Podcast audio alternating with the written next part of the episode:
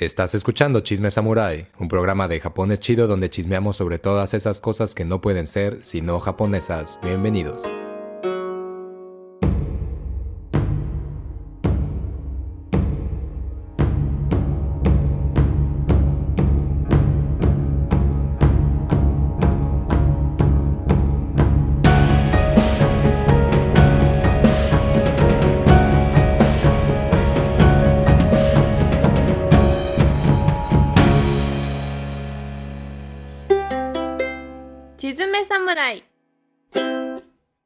Los cerezos florece la colectividad de lo japonés. La pertenencia de las partes es un todo que aparece imbuido en el esplendor de sus pétalos, no solo en los tiempos que corren, sino desde hace algunos cuantos muchos años atrás. El cerezo se volvió la oportunidad de emanciparse del otro, no para desvanecerlo, sino para sujetarse de él. Es decir, en el cerezos apareció la forma vital de construir lo japonés a partir de lo chino que siguió dominando la construcción y florecimiento artístico y estético de las clases con Villeye, la familia imperial o la corte, por ejemplo. Es interesante observar que fue, mucho, que fue por mucho tiempo el ciruelo la flor asociada con la expresión artística de la corte, y no es que dejara de serlo, pero el cerezo ofreció otra posibilidad. Por ejemplo, se sabe que como parte del palacio imperial y su simbología, hay un cerezo plantado en el lado oeste del jardín principal y un árbol cítrico del otro lado, el llamado Tachibana. Eso se puede ver en el clásico Hinamatsuri celebrado, los 3 de marzo, donde se pone un despliegue ahí muy bonito de muñecas que simbolizan la corte imperial y en el que se colocan el cerezo y su tachibana de cada lado. Sin embargo, antes de que ese cerezo apareciera en el imaginario colectivo de la Shavisa, en verdad había un árbol de ciruelo que el emperador Kenmu puso ahí cuando se reubicó la capital desde Nara hasta Kioto, o antes llamado Heiankyo, en 794. Aparentemente, como la mitad de Japón, parte del palacio y esos árboles pues se quemaron. Y ya por ahí de finales del siglo IX, en lugar de ciruelo se puso un cerezo. Cambiar el ciruelo por el cerezo se vio también reflejado en una intensa búsqueda artística por expresar lo japonés, entendido, claro, desde la perspectiva que hablamos, por ejemplo, en el capítulo de Tomoe Gozen, sobre la conformación del primer estado en el archipiélago, el Ritsuryo. Vale la pena mencionar que mientras la corte hacía esta transición del ciruelo al cerezo, para la bandita rural, el cerezo ya formaba parte de sus rituales. Y eso es interesante cuando se revisa de dónde viene todo ese afán por un árbol cuyo florecimiento es efímero y fugaz, pero intenso y lleno de vitalidad y posibilidades.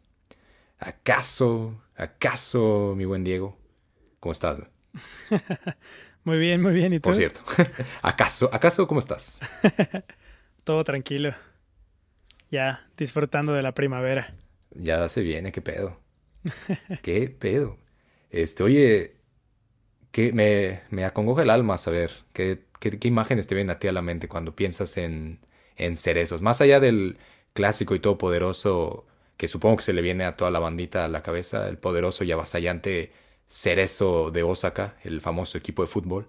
¿Qué otras imágenes se te vienen a la, a la cabeza cuando piensas en Cerezo? Aparte de, de todas las publicaciones en Instagram, de todas las agencias, Además. de todas las este, subsidiarias, de todas las compañías, subdivisiones de Japón, que sí, todos los días están subiendo de fotos de, de, de, los cerezos desde hace como tres semanas.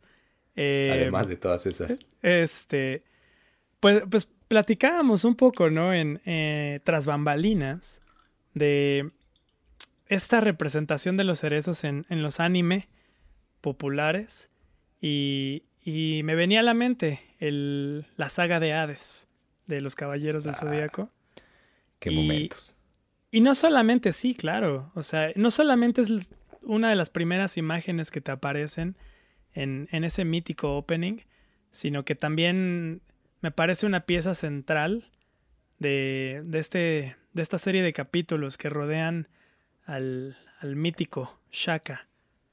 Y, y, se me hace muy interesante y creo, y creo que sobre todo tú. El mejor, así, perdón, haciendo paréntesis, el mejor, el mejor caballero de, la, no, de, de, de, toda, de toda la historia. Justo a eso iba, ¿no? Que, es que sobre todo tú, siendo Virgo, eh, creo que, que sabes apreciar, y no solo por ser Virgo, por, por muchas otras cosas, sabes apreciar el, el simbolismo, ¿no? De, de este último poema de Shaka en, Ah. en los pétalos del cerezo.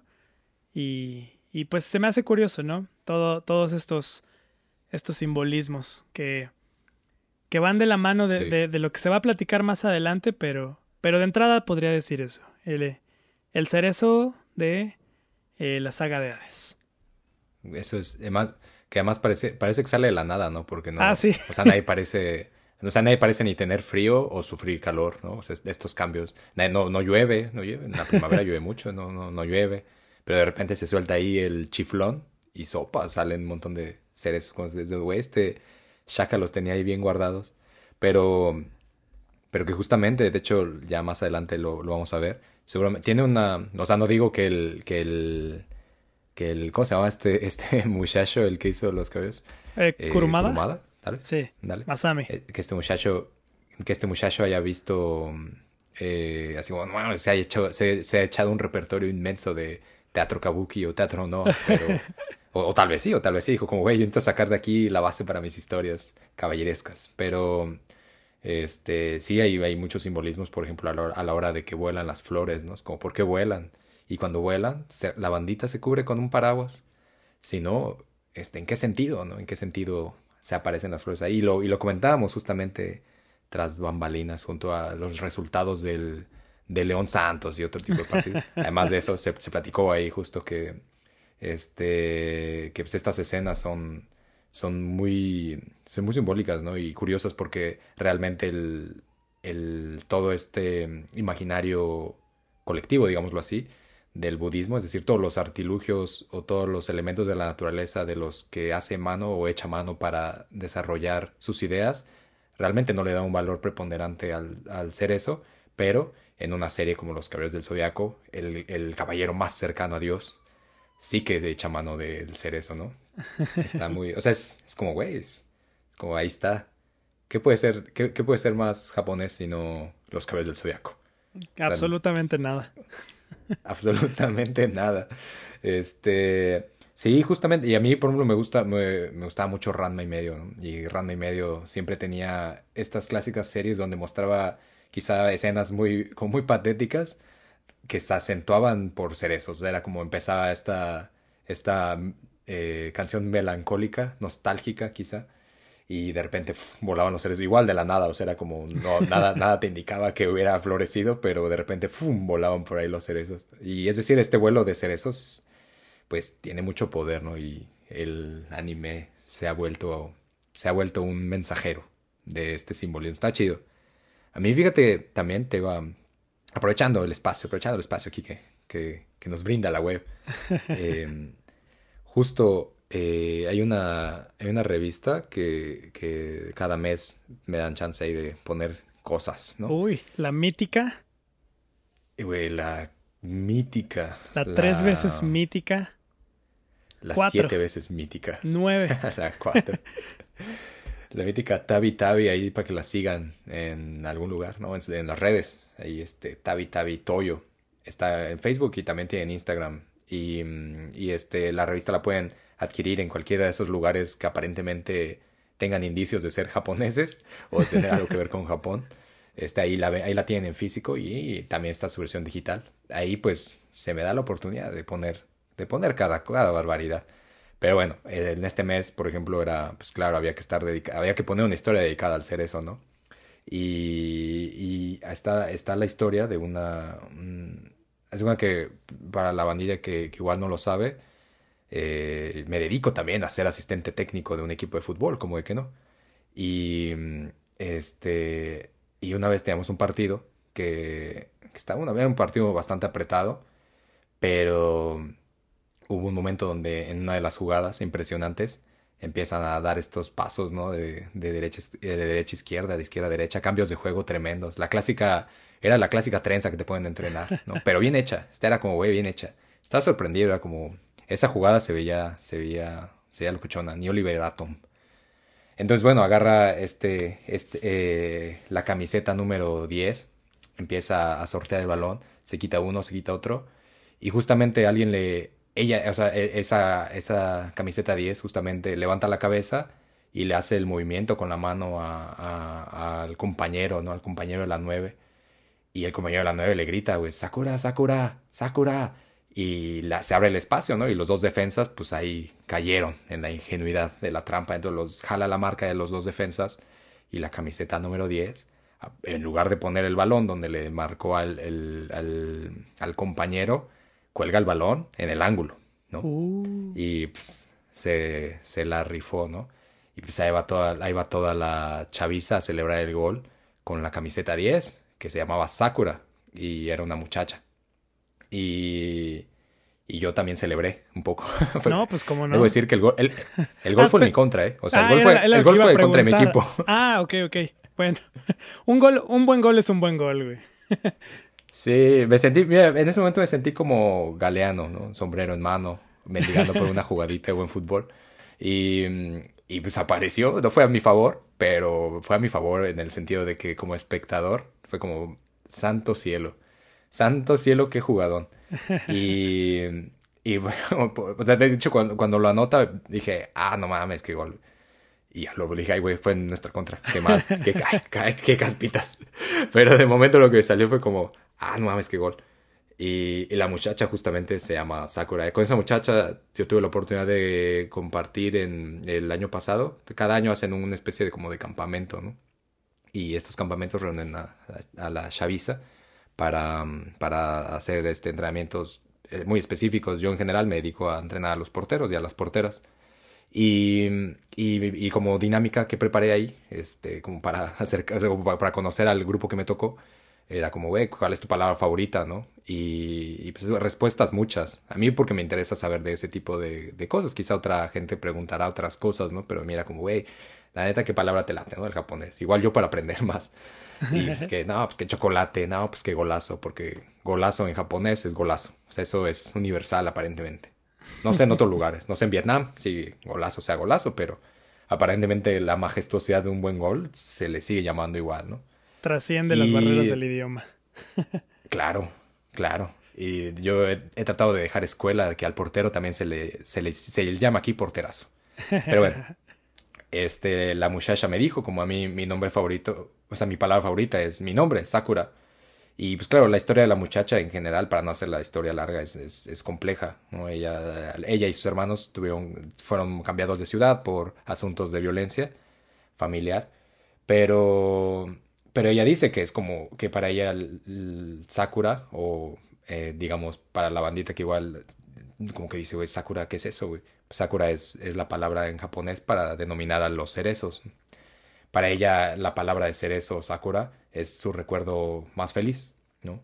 Qué chido. Y, y eso, sí, y eso, y además es su nombre, ¿no? Entonces, como, qué chido, qué chido que tu nombre sea a la vez tu recuerdo más, regocijante dentro de un pasado muy conflictivo, muy, muy, muy complicado. Y este y en sí verla jugar es, es, un deleite. Para mí ese partido, no solamente la mejor jugadora de su equipo, la mejor jugadora de mi equipo también. Estuvo, nada, estuvo, fue tremenda. Pero, pero eso, eso pues me dejó pensando muchas cosas, ¿no? Como hay una festividad inmensa, ¿no? Y claro, por supuesto que lo decía, una de las tantas imágenes que se viene a la cabeza pues es el ofrecimiento, ¿no? Como, eh, viaje a Japón, vaya a Japón, sobre todo en, en dos momentos, ¿no? En, en, primavera con los cerezos y, y, en, y en otoño con, con el famoso Momiji. Pero, pero claro, queda la pregunta como una, bueno, a mí me queda la pregunta, no sé si a las demás personas, pero como una, ¿por qué, por qué, de dónde viene todo eso, ¿no? Todo este afán por los cerezos. Y otra es como, ¿y por qué está ese afán por los cerezos y no por este, los durazneros, por ejemplo, que también florecen pues, muy chido, ¿no? O, este, los ciruelos, que también tienen una personalidad tremenda.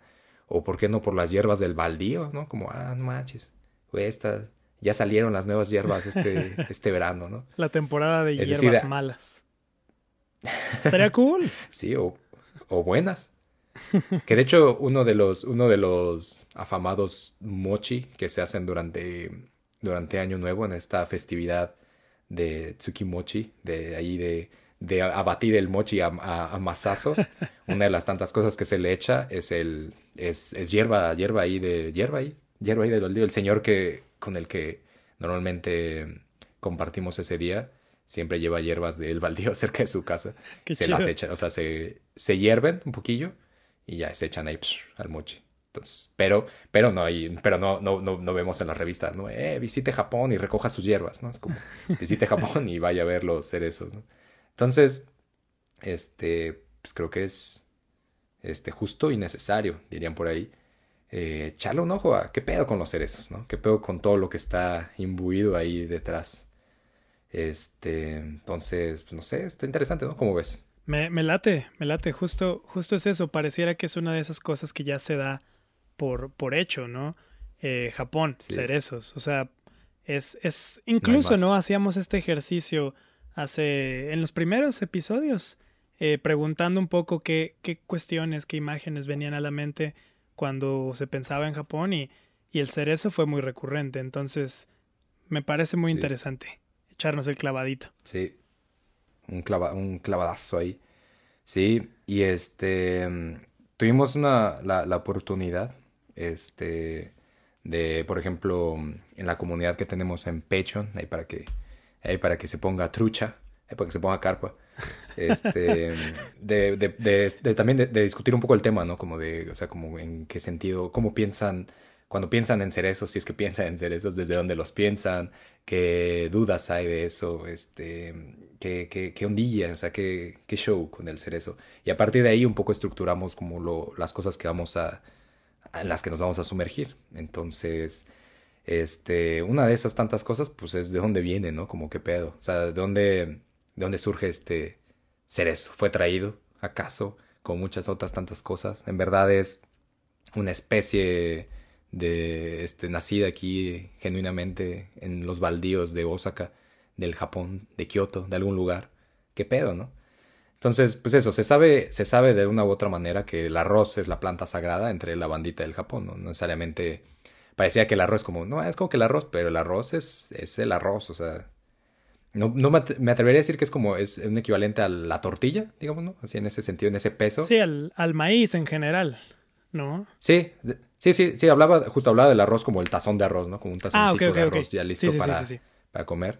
Y como planta, justamente como grano, pues, sí, justamente al, relacionado con el maíz, en, en en esa relación, ¿no? Pero, por supuesto, si nos metemos a explorar el tema del maíz, que no es nuestro menester en este programa, pues seguramente saldrían muchas cosas, como las que posiblemente salgan en este programa, con el cerezo. Pero bueno, eso, ¿no?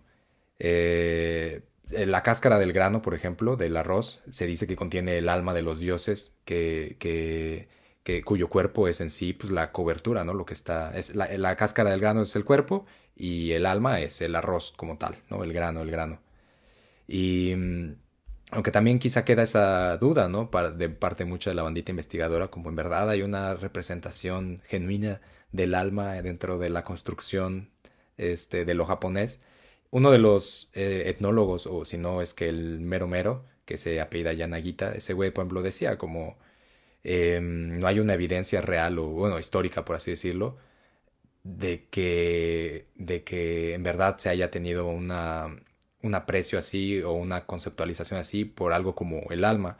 Sin embargo, sí hay la posibilidad de, advertir, eh, sobre todo en la literatura y en los registros históricos, de, al- de esa fluidez, o sea, de ese algo que es, que es móvil, ¿no? Incluso algo que puede ser transferido, ¿no? De entre, entre nos- más allá de la territorialidad, más allá de la geografía, lo cual, por supuesto, si pensamos en Yanagita como alguien que, que presenció el periodo Meiji, pues esa posibilidad de, digamos que del alma de lo japonés como un- una, una energía o un espíritu que, con la capacidad de transitar, pues se volvió un- algo muy útil para el periodo de colonización, ¿no? Es decir, si tú eras de Taiwán y te había colonizado Japón, pues también podías, tenías una parte de la posibilidad de acercarte a lo japonés, ¿no? Y, y eso fue muy útil en ese sentido, ¿no? Eso tampoco hay que despegarlo, ¿no? Desde, de- desde, dónde vienen esas palabras de, de un etnólogo como él. Pero si empezamos a revisar, por ejemplo, los textos quizá como los clásicos, ¿no? El, el Kojiki y el Nihon Shoki de- del siglo VIII, pues ahí aparecen, aparecen historias muy, muy particulares, ¿no?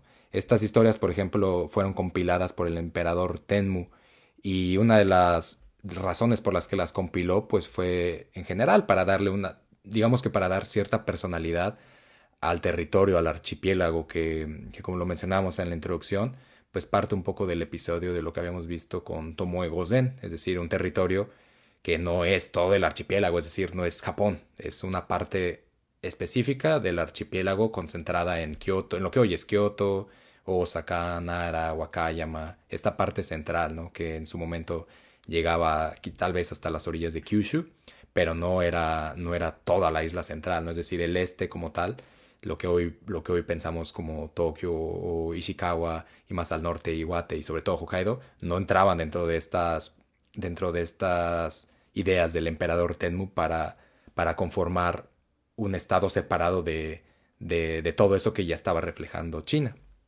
Eso para que lo tenga la bandita en cuenta, ¿no? Y si no, pues échense un clavado allá al episodio de Tomoe Gosen, dele ahí un, un, un, buen, un buen clavadazo y vuelve para acá. Pero bueno, este, en, en esa cosmovisión de que, que, recopilan estos dos libros, pues se tiene la, la idea, ¿no? De darle al arroz, pues un, un, este, no solamente una propiedad diferente a la que, a la del arroz chino, ¿no? Diciendo como de, güey, el arroz japonés es, no, no, solamente es diferente al chino, es el, es el mero, mero, es el mero, mero chido, ¿no? Es decir, el arroz en Japón era cultivado por los dioses, por las deidades japonesas, digámoslo así, y, y después de, de, ser plantado en el cielo, era traído, era bajado hasta, hasta la tierra, digámoslo, de esa manera, para producir rico y jugoso y esponjoso arroz. Esa visión, por supuesto, pues tenía un propósito y era la de servir a un estado cuya base iba a ser totalmente rural o agraria, ¿no? Y eso es hasta la fecha. Este, esta historia, la historia más famosa es la que aparece en el Kojiki, donde la famosísima diosa Materatsu manda a su nieto, Ninigi no Mikoto, a transformar las regiones inhóspitas de un país de arrozales con suculentos granos de arroz, los cuales se llaman Misujo, que si tú te acordarás, pues creo que conoces a una Mizuho. Yo también conozco. Sí, claro. Claro que la conocemos. Y yo me acuerdo que cuando la conocimos era como, oye, ¿qué significa tu nombre? ¿No? yo al menos yo le pregunté. Y era como de, ah, es difícil de explicar, pero pues es algo muy japonés. No, en su momento era como, no me quedaba claro a qué se refería. Pero bueno, hoy es muy claro que a lo que se refería era a estos mismos caracteres. Este, eran estos, estos granos de arroz llamados Mizuho y que, y que originalmente eran plantados en el cielo y este, la, la, diosa Amaterasu se los da a su nieto, al Ninigi no Mikoto, para llevarlos a, este nuevo territorio, a este país que en su momento aparentemente se llamará el Japón o Japón, este, o Nihon, mejor dicho. Y pues este güey, el, el Ninigi, se casa con una muchacha, bueno, se enamora, digámoslo así, de una muchacha que se, llama, que se llamaba Konohana no Sakuyabime que podía ser una traducción para la bandita como el florecimiento en el árbol, ¿no? O, un florecimiento en un árbol. Y, este, pero cuando este güey pues, se enamora de esa muchacha o cuando dice, oye, como que estaría chido que nos casáramos, ¿no? Como ves, aparentemente el padre de la muchacha, de Sakuya Bime, le dice, o está chido, pero si te, si te casas con Sakuya, pues también te tienes que casar, bueno, no casar, pero te tienes que llevar también a la hermana, es decir, se tienen que ir los tres. Una estructura que para las personas que están familiarizadas con, con Junichiro Tanizaki, pues no les, no les brincará, ¿no? Esta posibilidad. Era, e, era lo que te iba a decir de las, las hermanas Makioka. Exacto, exactamente. Mm. Ahí, y además en un periodo en el que Junichiro está volteando al pasado para estructurar sus novelas. Este, pero pero, este, bueno, a diferencia de Tanizaki, eh, Ninigi dice, no, güey, no, no me late, no me late la idea, yo solamente, solamente quiero estar con Sakuya.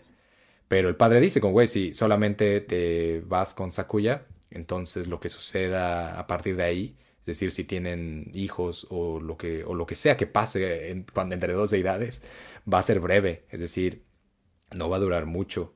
Si estás consciente de eso y no te importa, y a ella tampoco, pues venga. Entonces, pues a los dos les vale, ¿no? Dice como, pues, ne, yo, nada más los dos. Se van y pues lo que sucede de eso es que efectivamente se dice que esa es la razón por la cual los emperadores y las emperatrices viven una vida muy corta. Tendría que ser oficialmente o originalmente tendría que ser una vida muy larga, pero la realidad es que no, es tan larga. Y ya a su vez, pues los sujetos imperiales o este, toda esta bandita que, que iban a estar tendidos y tendidas a, al poder imperial, pues tampoco iban a vivir, como resultado, iban, tampoco iban a vivir mucho tiempo. Entonces, pues claro, cuando pensamos en esa relación inmediata de este güey que se llama Ninigi, que lleva los granos de arroz desde el cielo para ser plantados en la tierra, y, va con esta muchacha que se llama eh, Konohana no Sakuya Bime, que, cuya raíz está de Sakuya, por ejemplo, que, que, está más alineada a la idea de florecer, eh, también encuentra una cierta relación con la palabra Sakura. Entonces, cuando pensamos en esta combinación, como de, pues claro, este arroz que baja del cielo y con esta muchacha que, cuya aparentemente si esta unión resulta, pues las cosas van a durar muy poco y, se le relaciona con el cerezo, pues ahí están los ingredientes para una buena mitología, para una buena cosmovisión que en los tiempos de la modernidad dará muchos frutos este, literarios y mitológicos y demás.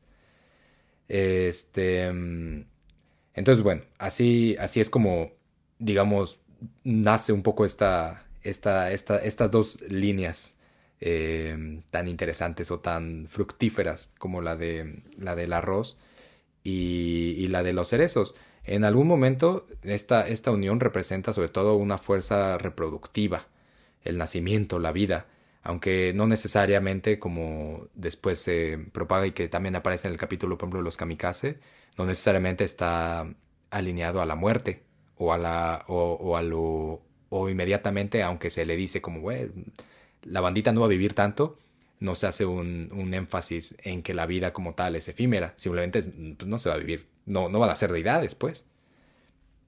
En fin, eh, con la unión de ambos, de estas dos, de estas dos deidades, pues se garantiza que el arroz se ha plantado una y otra vez. ¿no? Esta, esta cosmovisión del mundo también se une a la montaña, por ejemplo, a la devoción que hay de, un mundo místico. Probablemente, además del arroz y los cerezos, la montaña es uno de esos elementos también fantásticos dentro de la, dentro de la cosmovisión de, de, estos libros del, del Nihon Shoki, del Kojiki.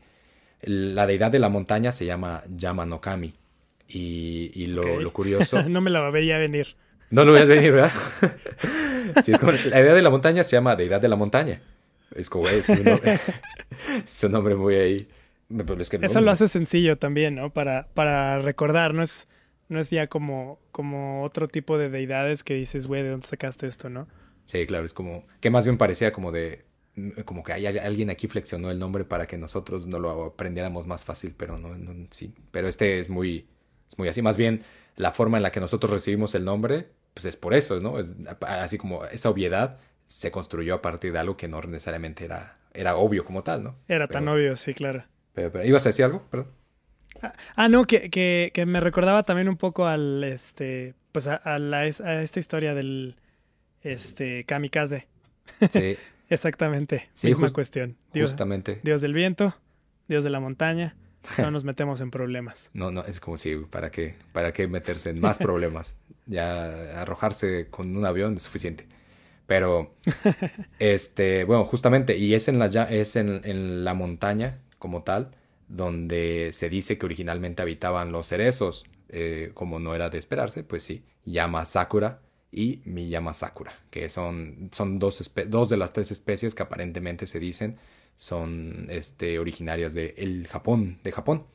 Y, y la, idea, la idea dice como, bueno, como estos cerezos se dan en la montaña, eh, a la hora que florecen y dependiendo de cuánto tiempo tardan en, caer desperdigados y también cómo vuelan y todo, o sea, ese proceso, esa transición va a marcar y va, va a determinar si la cosecha de este año de arroz va a ser buena o va a ser mala. Este, entonces en eso se encontró un sistema, es decir, una, una funcionalidad mitológica muy conveniente, ¿no? En esta relación de la montaña, el cerezo y, el arroz. Entonces, en esta, en este, digamos que en este conjunto, en esta triada, eh, se empezó la bandita, sobre todo la bandita imperial o la bandita este, de, de, la corte, empezó a organizar rituales o festivales un tanto este, muy pomposos, digámoslo así, en torno a las flores del cerezo. Pero también, esto en templos, sobre todo en templos sin santuarios, pero por ejemplo la bandita rural ya lo hacía también desde su perspectiva, desde su postura, en la montaña, es decir, no necesariamente dentro de, templos o santuarios, sino más bien en la montaña, lo cual pues les parecía seguramente a ellos algo más propio.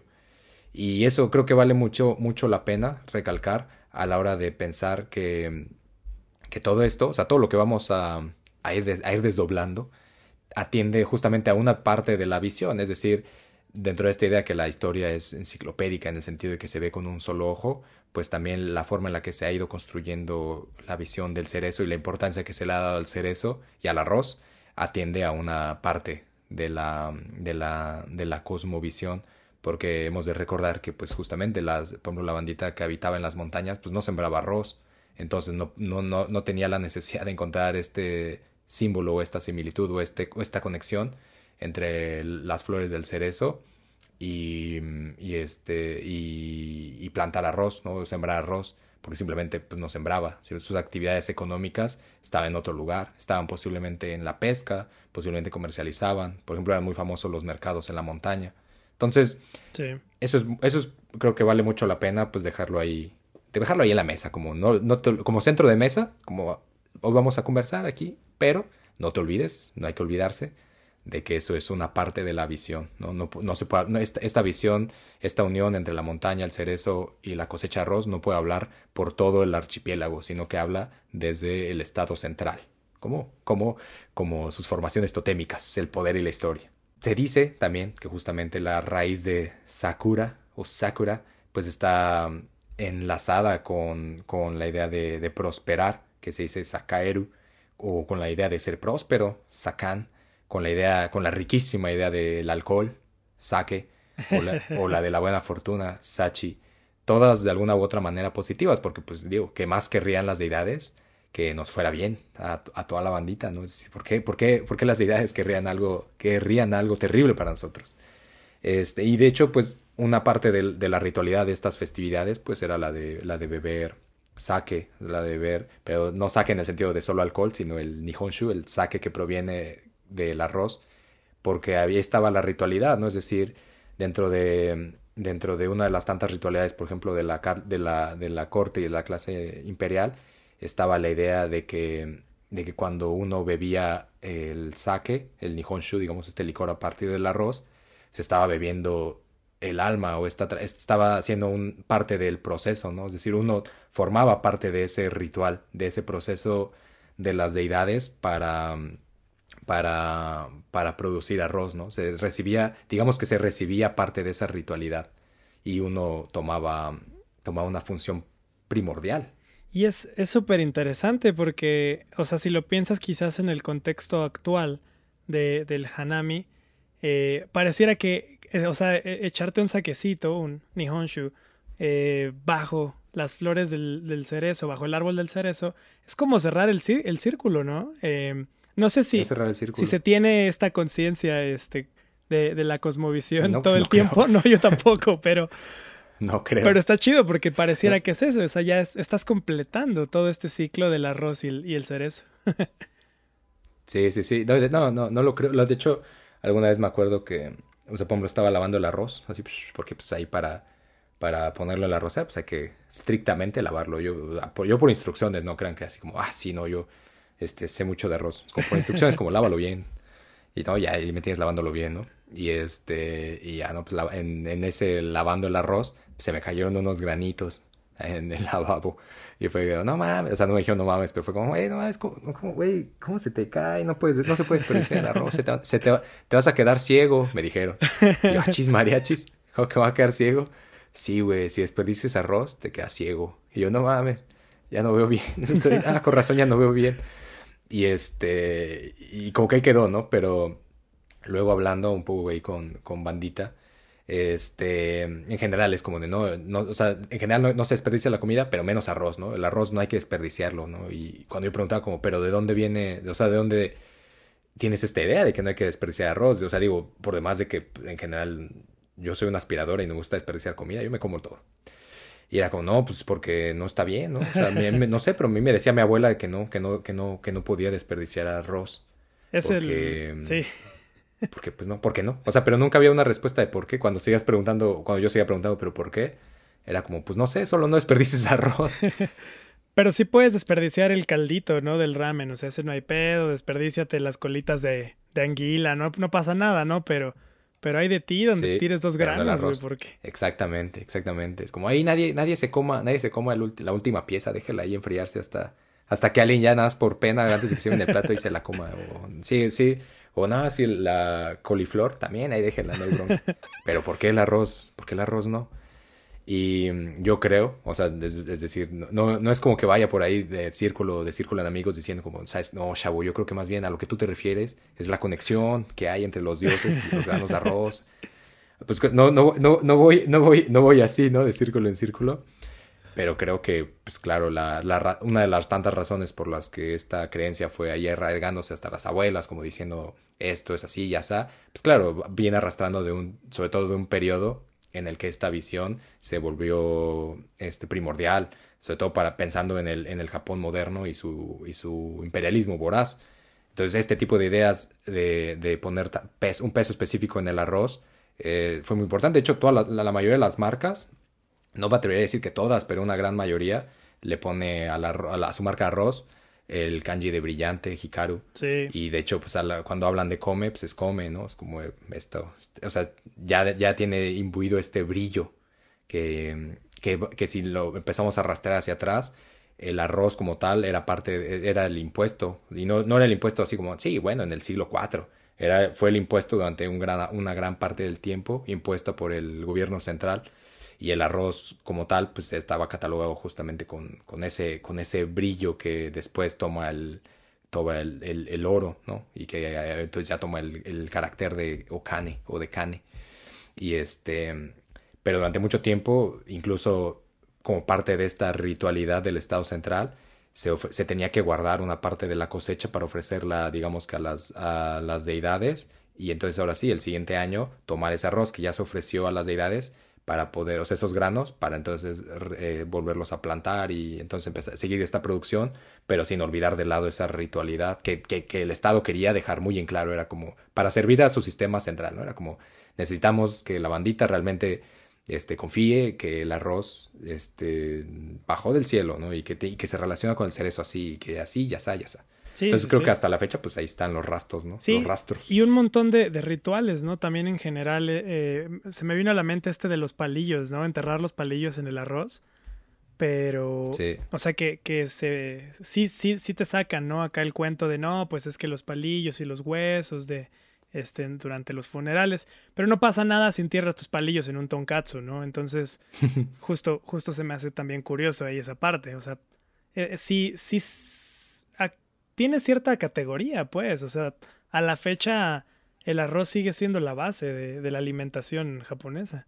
Sí, no, es incluso ya desde la misma idea que se le llama Gohan a los dos, ¿no? Es como Gohan, la comida Gohan, el arroz. Exacto. Sí, sí, sí. Exacto, exacto. Sí, hay mucho peso. Entonces, yo creo que la, justamente la idea de, los cerezos no puede, no puede estar separada de la idea del, de, la, o sea, de la cosmovisión del arroz. Aunque hoy en día, como lo decías, ¿no? Cuando vamos ahí a echar que el, que el cervezco, que el saquecillo, pues no es, no es como de, ah, va por ti Amaterasu.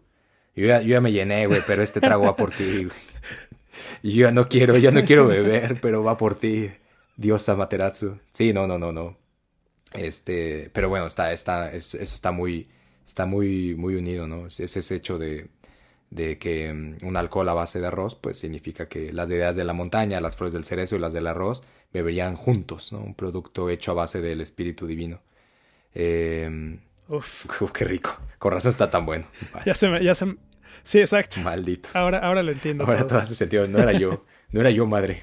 No es que yo tenga un problema. Son los dioses, son las deidades, son las diosas. Pero bueno. Ahora, una de esas tantas cosas que, que ahorita salió, pues es lo del Hanami, ¿no? Hanami, literalmente. Tal vez ya mucha bandita ha escuchado como, claro, pues el Hanami, güey pero quizá otra bandita. Es como no. Es como no, pues yo aquí también, no sé. Al, al, al, al, son de los cactus yo también me hago, me armo mi hanami, mi sabotenmi. Sí, y este. el jacaranda mi. El jacaranda mi. Podría ser, ¿eh? Una, la, la nueva. Ahí está, ahí está el, ahí está el, el evento. Ahí está puesto ya. Ahí está puesto. Sí. El jacaranda mi. Este, pero bueno, eso, mucha gente también piensa, o sea, quizá no, no sabe qué es el hanami. Y el hanami literal es ver las flores, ¿no? O sea, si lo pensamos así, es como pues ver las flores. Pero pues no cualquier flor, o sea, no, no, no te sales toda la mañana a ver ahí la... ¿Cómo se llama esta flor? Se me olvidó el nombre en japonés. Eh, ¿Cuál? Eh, ah, ah, la que amanece, la que mm, seguramente tiene un nombre que tiene, que su, su nombre es el significado, ¿no? Pero es esta flor que abre solo en las mañanas. Y ¿En la Asagao? Asagao, Asagao, sí, justo Asagao. Hasta madre, ¿cómo se llama? hipomea, es la, es la hipomea en español. Justamente, justamente, o sea, es como no, no, salimos todas las mañanas a verlas, ¿no? Es como, ay, ya abrieron en la mañana, ah, ya se cerraron en la noche. Sí. Pero hay una, hay, hay una referencia inmediata pues, al cerezo, ¿no? Y al hanami. Una de esas cosas, el, el, primer hanami, digamos así, o sea, con la oficialidad cortesana, la empezó el emperador Saga. Este güey, por ahí en, el, en 813, se organizó un festín de flores que le llamó Hana Noen, que literal, pues es festín de flores. Y esa práctica a la vez, pues representó este, una y otra vez lo que se quería recalcar también con la recopilación del emperador Tenmu de, de, aquellos volúmenes mitológicos y era la, la, identidad, es decir, la posibilidad de, de, distinguir ese ritsurio, ese sistema, este, de ese nuevo código, digamos, ese nuevo sistema central de, lo, de todo lo chino. Y, y pues coincide, o sea, son, todo va coincidiendo, todo se va, todo se va enlazando. Y si recuerdan la introducción, pues justamente es este periodo donde también se sustituye aquel ciruelo del, del Palacio Imperial por un cerezo, ¿no? Entonces empieza, empieza todo a hilarse. Pero esta, esta festividad de, de, Hanami que empieza el emperador Saga no lo hace necesariamente con propósitos netamente rituales, porque, pues claro, desde acá, ahora en 2021 nos, suelta, nos suena pachangón, ¿no? Y lo es pero en su momento, a pesar de que la bandita se juntara a beber eh, Nihonshu, a pesar de que la bandita estuviera bailando, a pesar de que la bandita eh, tuviera estos festines ahí, tenían siempre un vínculo religioso, ¿no? como muchos otros rituales. Este, pero aquí tiene, empieza a tener esta, esta idea también de, de cierta diversión, de cierto placer, que ya después aparecerá en otro, otro de los clásicos, de los clásicos, el Genji Monogatari. Pero ya llegaremos, ya llegaremos ahí. Ahora, si nos vamos al libro favorito de todos los niños y niñas, el Manyoshu, la recopilación de 4.516 poemas del siglo VIII, podemos ver otra perspectiva del, cerezo y de la idea de, ver, de ver flores del hanami. Este, que va haciendo paréntesis, hoy el hanami es, sigue siendo eso, ¿no? Sigue siendo, digo, por si alguien igual no, ha tenido chance de vivirlo o de verlo en, la cantidad de animes y series es básicamente bandita que va, se tiende abajo de los árboles, toma fotos, muchas fotos, no necesariamente todas las personas, pero se toman muchas fotos y se come de a montón y se bebe bien, se bebe muy bien. Y, a veces si hay chance se ven, se ven los cerezos, se voltean a ver los cerezos. Pero en la mayor parte del tiempo se come. De repente volteas a ver para arriba. De repente, ah, mames, que le cayó a mi pollo. Ah, no. Ah, es, un hermoso pétalo ah. cerezo. Oh, oh, estoy bendecido. Porque eso es de buena suerte si te cae ahí la, el pétalo. Es de buena, se dice que es de buena suerte. Este. Por eso te sales, te sales uno de los últimos de los días, ¿no? Y ya, o sea, tienes buena suerte porque la tienes, porque llueve cerezos. Sí, es como si, o, te sales en el tormentón. Ah, más está lloviendo y haciendo aire, déjame salgo, ahorita es el, es el momento. Pero bueno, en esa, en esa antología, justamente de, de 4.516 poemas, a pesar de que se está intentando darle una personalidad, digamos, central al cerezo, solamente 47 de, de los más de 4.000 poemas hablan sobre cerezos. El resto lo hacen de ciruelos. Y, uh. y, vale la pena decir que para la bandita del Patreon, eso ya, ya, lo, ya, ya se lo echaron, ahí ya está, ya está asimilado ese, esa diferenciación. Ahí hicimos un episodio de este, esa, esa, esa diferenciación ¿no? tan clavada. Pero, pero vale la pena decir que justamente, ¿no? a pesar de estos intentos, seguía siendo el ciruelo la, la flor, la mera mera, ¿no? Es decir, ahí estaba China y estaba. También, pues es el siglo, es, es el mismo siglo donde este nombre de Nihon, como tal Nihon, aparece y es en parte gracias a China. Entonces, entonces, eso, eso, eso es tema de otro chisme, pero pues todo, todo, todo tiene, todo hace mucho sentido, ¿no? Muchísimo sentido. Este, los, y los poquitos poemas que aparecen sobre cerezos, en general, enlazan este, la flor con el amor. Eh, con las mujeres, con la religiosidad y la ritualidad de la producción y la reproducción agraria bajo el brillo del sol radiante. No solamente son, son poemas que, tienen, que vienen desde la perspectiva masculina, también son poemas que están escritos desde la perspectiva femenina. Y eso creo que vale la pena mucho, vale mucho la pena decirlo. Este, dentro de, dentro de, de este universo, amplio, amplio, amplio universo, eh, están también las pinturas en los biombos. También ahí es una forma de, compaginar, como, a ver, un segundo, este poema dice tal cosa, pero no me encontré una pintura similar. Entonces, en ese, ahí, se puede compaginar, ¿no? Todas estas poesías, todos estos poemas, con eh, las pinturas, las famosas pinturas de, biombos. Este, en los biombos, por ejemplo, se ve a estas mujeres que era, era muy común que, que como parte de un que cuando se veían parte de un vínculo amoroso, ponían una rama de cerezo en la punta de un bambú y, la, y el bambú lo ponían en, en la casa, en el, digamos que en alguna parte de su casa, o también este, en ese mismo entendimiento amarraban un, un, un josode, ¿no? parte de esta, de esta parte de la, de la ropa eh, en el árbol del cerezo dentro, del, dentro de esta actividad del hanami, dentro de esta, de esta pachanguita, eh, era una de las, una de las, digamos que de, dentro de las jiribillas religiosas también estaba incluido cualquier acto sexual. Es decir, si por ahí como que, como que tú dices como, güey, no sé, como que esto, tanta flor, como que me está despertando algo, pues entonces está chido, güey, todo es por la religión. Y una de las tantas diferencias, por ejemplo, que ya empezó a desarrollarse después, no, no necesariamente en el siglo VIII, es que la bandita que tenía, que tenía Villeye, pues ponía cortinas alrededor de... de Hace cuando tú llegabas y decías como, a mí este cerezo me late, güey. Entonces ponías ahí, ponías unas cortinitas con el logo de tu familia, ¿no? Entonces ya había cierta privacidad. Okay. Ya como aquí, ahora sí. Ahora sí, lo que, lo que sea está chido, güey. Este... Pero espérate, ¿hay, ¿al lado del cerezo? Abajo, abajo, claro. Abajo, oye. Abajo del cerezo. Pues sí, Así para... nomás, o sea, pones tus, tus, cortinitas y ya. Y ya.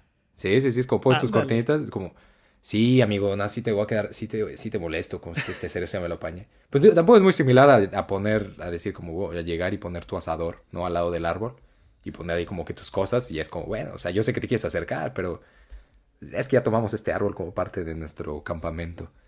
Y solo que, solo que sin las sábanas este, despampanantes. ¿no? De, con el símbolo ahí. Ok, ok. Este, uno de, de, hecho, uno de esos, por ejemplo, de los, de los tantos famosos biombos que aparecen y, donde se puede ver toda esta festividad en torno a ir a celebrar el Hanami, es la de donde aparece un conocido de toda la bandita, o bueno, no de toda, pero un popular de populares, el Toyotomi Hideyoshi, quien era un... Era, era, él se sabía organizar estos pachangones Cosa que, por ejemplo, ahí no. Me, quedó de ver ¿eh? la serie de Netflix, como que. es güey. Cuando, creo que son seis capítulos, siete capítulos, y no, me, y no pones a Hideyoshi organiz, organizando un pachangón para ir a ver cerezos. ¿Qué pasó? ¿Qué, qué, clase, ¿Qué clase Hideyoshi es este? Pero eso, ese güey, por ejemplo, se sabe que en 1594 organizó un, un pachangón en Yoshino, que es uno de los lugares posiblemente más famosos para ir a ver cerezos en, en el Japón donde invitó a 5.000 personas. Es decir, no era, no era así como, no, aquí tranquilo, güey, en la noche, unos, unos cervezquitos. Eso está bien grande. Sin embargo, como parte de, su, de, de, las cosas que él solicitó, que él solicitó fue que la bandita llevara atuendos portugueses. Ok. Y máscaras. Ándale. Este, máscaras ahí para, pues, que para, para echarle, uh, para ponerle algo, algo, algo, algo diferente. Pero eso, pero eso, pues, como tal, no era. O sea, no. Claro, dicho aquí así en corto, pues sí suena como achis, achis, mariachis. Pero era común la, la, la idea de, de, que ir a ver cerezos tenía un. No solamente era el hecho de ir y comer, o, o ir y, y, tener ahí un. Este. Una bebida refrescante, sino involucraba un montón de artilugios más, ¿no? Que van. Que en este, en este caso, en el caso de Hideyoshi, pues, pues involucraba vestimenta y máscaras, ¿no?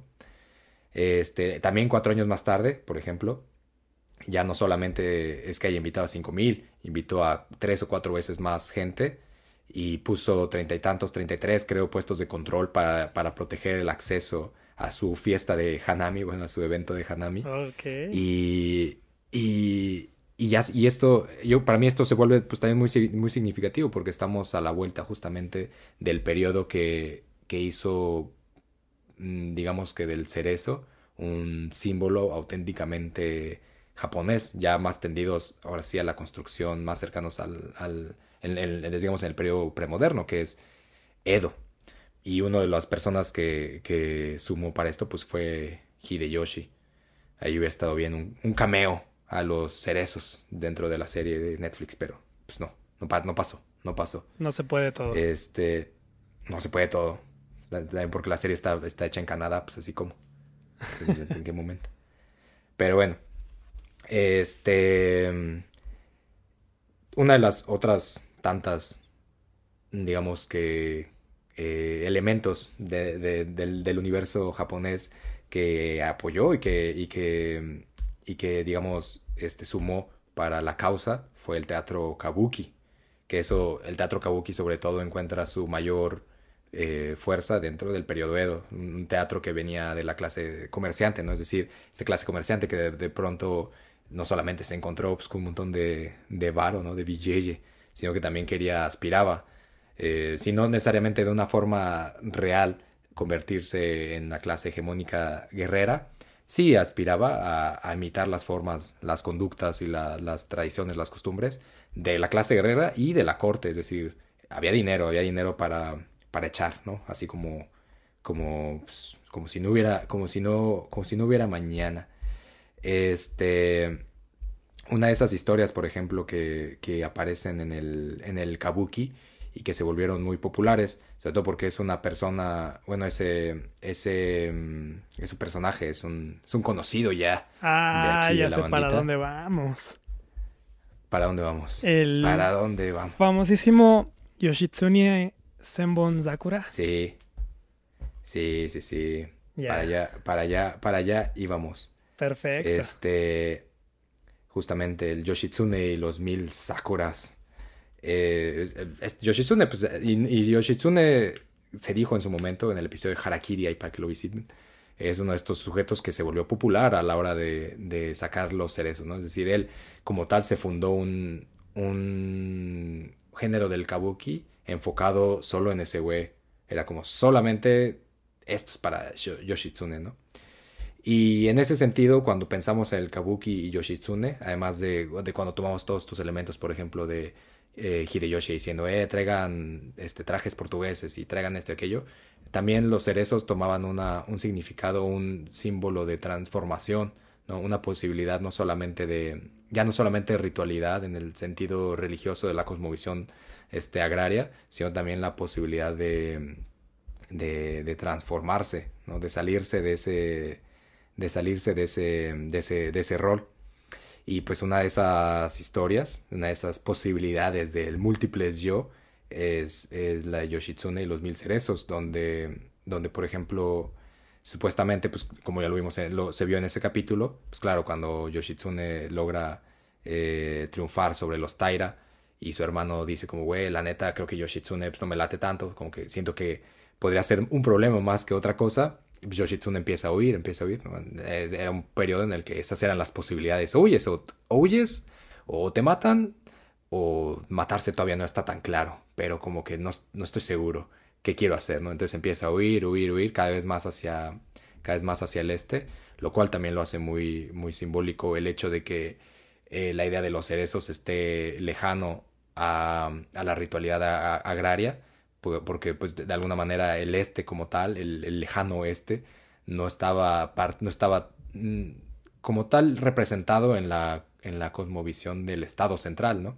Por supuesto, para cuando esta obra se, se despliega en los escenarios y cuando llega el periodo de Edo, pues ya está muy, bastante, bastante conformado. Pero a pesar de eso, aún había cierta, digamos que cierta oportunidad de generar identidad, ¿no? Según las regiones, sobre todo según la geografía. Y para mí, eso es una de las tantas diversidades que sigue habiendo en Japón, la geografía, ¿no? A pesar de que está imbuido en el mismo eh, idioma, hay mucha, mucha regionalidad y eso lo hace muy interesante. Pero bueno, este, bueno, Yoshitsune está huyendo, huyendo, huyendo, huyendo, ¿no? Y entonces ese güey le dice a, también a un conocido de conocidos, a Sato Tadanobu, que quien lo recordará fue el que, el que le dijo a todos desde un edificio, como están a punto de ver cómo se hace un, cómo se, alguien se visera de la forma chida. Pero para ese momento pues todavía no lo hacía. Y le dice a este güey, a su, a su cuate, ¿no? Al Tadanobu, le dice, güey, cuida a, Shizuka Gosen, que era la pareja de, de Yoshitsune. Le porque yo tengo que huir y pues no te pases de rosca, güey. Entonces, y le dice, dale este, dale este tambor a, Shizuka Gosen, que también como vimos en el episodio pasado, pues ella como tal, llevando esta, esta palabra de Gosen, era también una, una, una intérprete, ¿no? Tenía algo que ver, tenía mucha ritualidad en el sentido religioso, una conexión entre lo extranormal y el mundo, y este mundo, ¿no? Entonces, bueno, le dice Yoshitsune a, a Tadanobu, le dice, voy a darle este tambor a Shizuka y yo tengo que huir, pero pues dile que, pues, que todo sigue chido entre nosotros. Solamente es porque, pues, si me quedo me matan, ¿qué pedo? Entonces se dice que Tadanobu va con, con Shizuka y le da el tambor, ¿no? Entonces, habiendo eh, huido Yoshitsune, estando en Yoshino, uno de los, lo que dijimos, uno de los lugares más chiditos para, para ver este, cerezos, eh, de repente llega, llega Tadanobu con Shizuka, no llegan los dos y es de, y es de, ah, ¿qué pedo, güey? Yoshitsune, te estuve buscando. Y es de, güey, ¿por qué, ¿pero qué es aquí? Le dije a Tadanobu que, le dije a Tadanobu que te, que te, que te, que no te trajera acá, sino que te cuidara, que te protegiera, o sea, que te llevara lejos de aquí. Y en eso llega otro Tadanobu, o sea, llegan dos Tadanobus. Es como, ah, chis, María, chis, ¿qué pedo, güey? Y, y entonces, pues, la confusión, Shizuka dice, ah, güey, préstame, trae para acá, presta, presta el tambor. Cuando empieza a tocar el tambor, se dan cuenta de que uno de los Tadanobu era en realidad un zorro, llamado también Kitsune. Y, este zorro se transforma justamente, o sea, esta escena se lleva a cabo bajo los cerezos, ¿no? Entonces se transforma el zorro, el Tadanobu se transforma en zorro y dice como, güey, perdón, güey, perdón el despapalle. Es que, la neta, es que ese tambor está hecho con la piel de mi papá y pues, pues se hace medio culero, ¿no? Que lo hayan hecho así, pero yo no, no me quería despegar de mi papá, entonces perdón los inconvenientes, sí, no hay que les cause. Entonces ya es como de, ah, no, te pedo, güey, no, pues tú perdóname a mí, como que, no, pues yo no sabía que era tu papá, güey, no, pues una disculpa. Es más, llévate el tambor, güey, no hay pedo, lo dejamos así, nos quedamos tablas, güey, llévate el tambor y todo chido, güey. Y, en fin, la historia sigue, pero e, este tipo de simbolismos empieza a ser presentes en, en, en el teatro kabuki, por ejemplo, el hecho de que el cerezo como tal es un vínculo de transformación, ¿no? De transición de espiritualidad también es, es, es, esta posibilidad que como Shizuka o como Tomoe de interpretar la realidad eh, en el interpretar la realidad o interpretar el otro mundo eh, los cerezos son ese lugar donde toda esa magia es posible donde toda esa digamos esa eh, sensorialidad puede suceder puede acontecer. Otra de las historias de la época es la de, es la de, se llama, eh, ¿cómo se llama esta? La historia se llama, ah, Florecimiento de Sakura en el, en el río, que es sobre una mamá de un niño que se llama Sakurago, y el niño pues escapa, no se escapa, se va porque la familia es muy pobre, y al final se terminan reencontrando, pero la forma en la que se reencuentran es el niño ya siendo un monje budista y, y la mamá danzando en el río ¿no? En la, en, la espera de poder atrapar pétalos del cerezo que cae al río, con la idea de que cualquier pétalo puede ser su hijo, como nunca lo vuelve a ver y como el hijo se llama este Sakurago, que, que es este básicamente como niño de niño de, de Sakura. Entonces ella pues, danza y danza y danza desde que deja de ver a su hijo hasta que se reencuentra con él, esperando a que cada pétalo que logra agarrar del río sea, sea su hijo. Y eso pues igual que en la historia de, de, Yoshitsune, enlaza el cerezo indudablemente con eh, la transformación, ¿no? la posibilidad de, de, salirse, de escapar. Aunque me equivoqué, esta historia no es del kabuki, es del teatro, no. Este. y así. ¿Cómo ves? ¿Cómo ves? ¿Cómo, cómo, ves hasta ahora? ¿Cómo ves hasta ahora? Eh, estaba pensando, o sea, justo de dónde vienen estas asociaciones. Porque o sea, es, es más bien el, el, contexto que pone el cerezo, ¿no? En, pensando en, el, en la historia del zorro. Creo que en general, ¿no? O sea, los zorros en la mitología, en la, en la cosmovisión japonesa, generalmente también aparecen como estos, eh, pues animales que, que, son capaces de cambiar de forma. Y, y no sé si siempre lo hacen directamente con el cerezo. Parece que, que, es eso, o sea, como el cerezo pone el contexto. Sí. Y este, este último cuento que, que mencionas sobre Sakura Go, no sé por qué lo está bailando un poquito con Momotaro. Y, y también entonces, Ah, sí. si es, porque pasa lo mismo, ¿no? De, de, un, de un fruto, de, de un ente aparentemente vegetal, que como puede ser un durazno, como puede ser en este caso la, el pétalo de, del cerezo, pues puede, puede transmutar, ¿no? Una, una persona. En, en el caso de, de, esta historia de Sakura Go, pues de manera metafórica. En el caso de Momotaro, pues sí, directamente del, del durazno, pues nace el escuincle, ¿no? Entonces, es más interesante. o Lo que pasa todos los días. Claro. Eh, cosa, cosa del diario en el Japón. cosa, de, cosa, cosa del diario. Un día vas caminando y, ah, mames, ¿qué es ese, qué es ese bulto? Ah, mames, es un niño, güey. ese durazno pedo, gigante. ¿Qué es ese durazno gigante? Ah, es un niño, güey. No mames. Tú mames. Sí, justo, justo. Pero sí, sí, y, y, y, es eso, ¿no? Entonces, pues hemos, hemos ido echándole un, un ojo así, como rápido, como que no quiere la cosa pues a, a, un poco de todo Manyoshu, al el Nihon Shoki, Kojiki, al teatro Kabuki, al teatro no, pues obviamente que no da tiempo, ¿no? Para sumergirnos en toda la historia de, de estas, sobre todo en el desarrollo de teatral, ¿no? Y habrá bandita que es experta en, el, en, en estos campos. Sí, claro. Que seguramente puede, puede verlo desde, ampliar la perspectiva, ¿no? En mucho sentido. Este simplemente creo que es, es una forma de, de, de, de decir que el cerezo como tal no solamente representa lo que para mucha bandita en, en, en, el sentido de que cuando se dice como, ah, el cerezo, claro, güey, pues el mono no aguare, güey. Es una sensibilidad hacia la fugacidad, por supuesto. O sea, a lo que voy es como no, no hay que dar eso por sentado, ¿no? Es decir, desde qué postura es, eso es así, ¿no? Desde quién nos ofrece, quién nos dice que eso es así y por qué, con qué objeto nos dice que eso es así. Y si nos empezamos a preguntar o a otras personas o a o autores, autoras. ¿Por qué? ¿Por qué? ¿Por qué?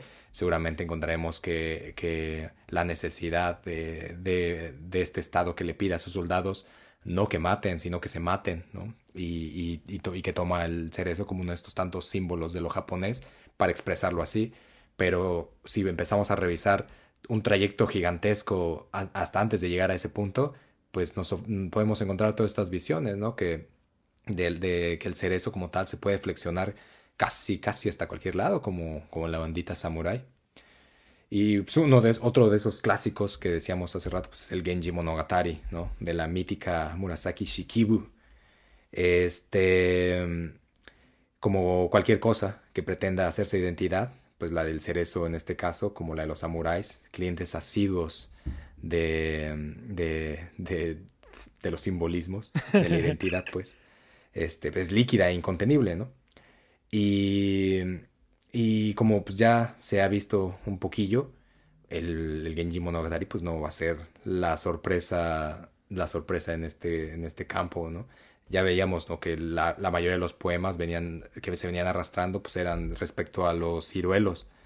Y uno de, uno de los cambios empieza a suceder en el siglo X. En el, Genji Monogatari viene después, pero antes del Genji aparecen recopilaciones de poemas en donde ya se empieza a dar un, este, un énfasis más poderoso a los cerezos, ¿no? Y este énfasis que empieza un poquito antes del Genji a darse en los cerezos, pues simplemente se termina de confirmar o de plasmar en una pieza monumental como el Genji, pues en las historias de este príncipe, de este famosísimo príncipe eh, que era, que era, era, era, un, era un pillín, todo un pillín. Una de las relaciones, pues aparentemente, como, como se podía esperarse de un sujeto como el Genji, es que los cerezos hacen referencia a la belleza de las mujeres de Kioto, específicamente ¿no? de, He, de Heian-kyo, al amor y, al esplendor de la capital imperial. Entonces, ese es, otro, es otro de los tantos símbolos que está metido entre esa transición del, del ciruelo al cerezo y de, del, del, del, cerezo como, como un emblema de belleza o de amor o de reproducción a la, al, a la transitoralidad, a, este tránsito que ofrece ¿no? en el kabuki y en el teatro. ¿no? El, genji, el genji como tal, por ejemplo, este, una de las, una de las, de los de las tantas reflexiones que da es cuando este güey por ahí tiene que, no tiene que, pero bueno, cuando este güey deja, deja que Yankyo, Genji, el príncipe Genji, se dice que voltea hacia atrás y, y, ve, ¿no? Ahí así como la belleza de la capital sumergida en, el florecimiento y es como a la distancia, sauces y cerezos mezclados, la capital imperial, un verdadero brocado de primavera. Y esas, esos son el tipo de visiones. De hecho, ya más, muchísimo más tarde, ya en el periodo de Edo, cuando se empieza a hacer famosos estos este, grabados, pues claro, uno de los, uno de los tantos temas pues es, la, es el Genji Monogatari, ¿no? Y normalmente en el Genji Monogatari se ofrece una visión muy interesante de, de, del, del príncipe Genji y las mujeres, siempre en una conexión este, que no necesariamente hace referencia, por ejemplo, a la reproducción, sino al placer sexual. ¿no? Esta diferenciación de que, de que normalmente los cerezos en el, en el día, por ejemplo, tienen una connotación muchísimo más reproductiva, mientras que los cerezos en la noche, por, el, por, la, por la relación tan estricta que hay, ya, en el, ya, ya después, cuando se empiezan a trabajar grabados, con el mundo de las geisha, por ejemplo, hacen una representación muchísimo más del sexo como algo meramente placentero y no, y no reproductivo.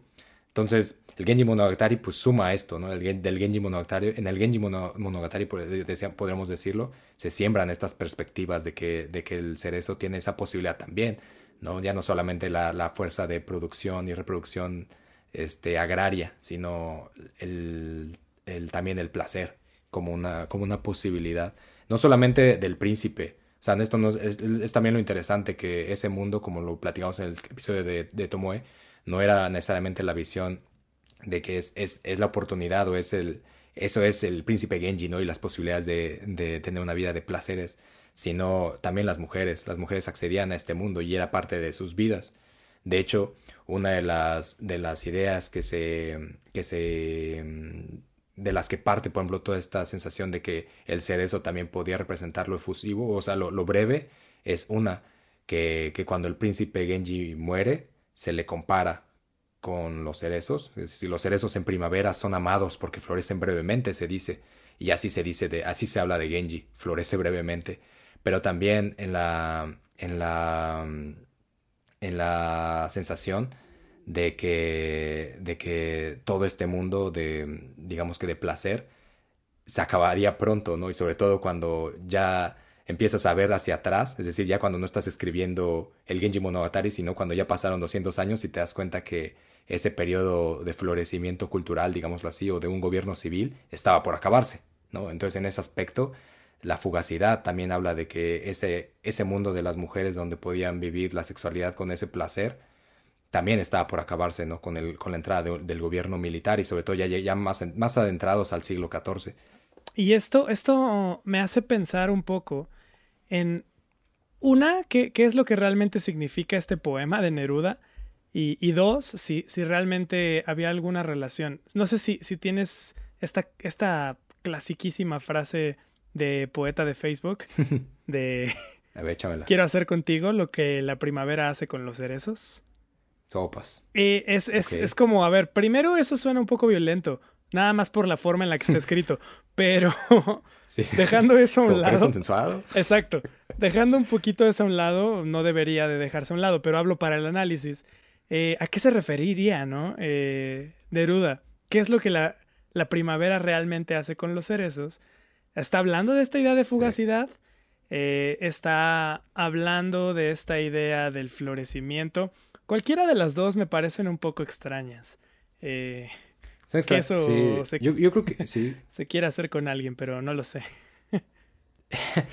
sí, que sí. Me parece, me parece, me parece violento, pero todo me parece violento. Es como, güey, oye, tranquilo, viejo, ¿qué te hice? me parece que es lo que le dices al rival en el, en el partido de fútbol. Ándale, voy a hacer contigo lo que la primavera hace con los seres.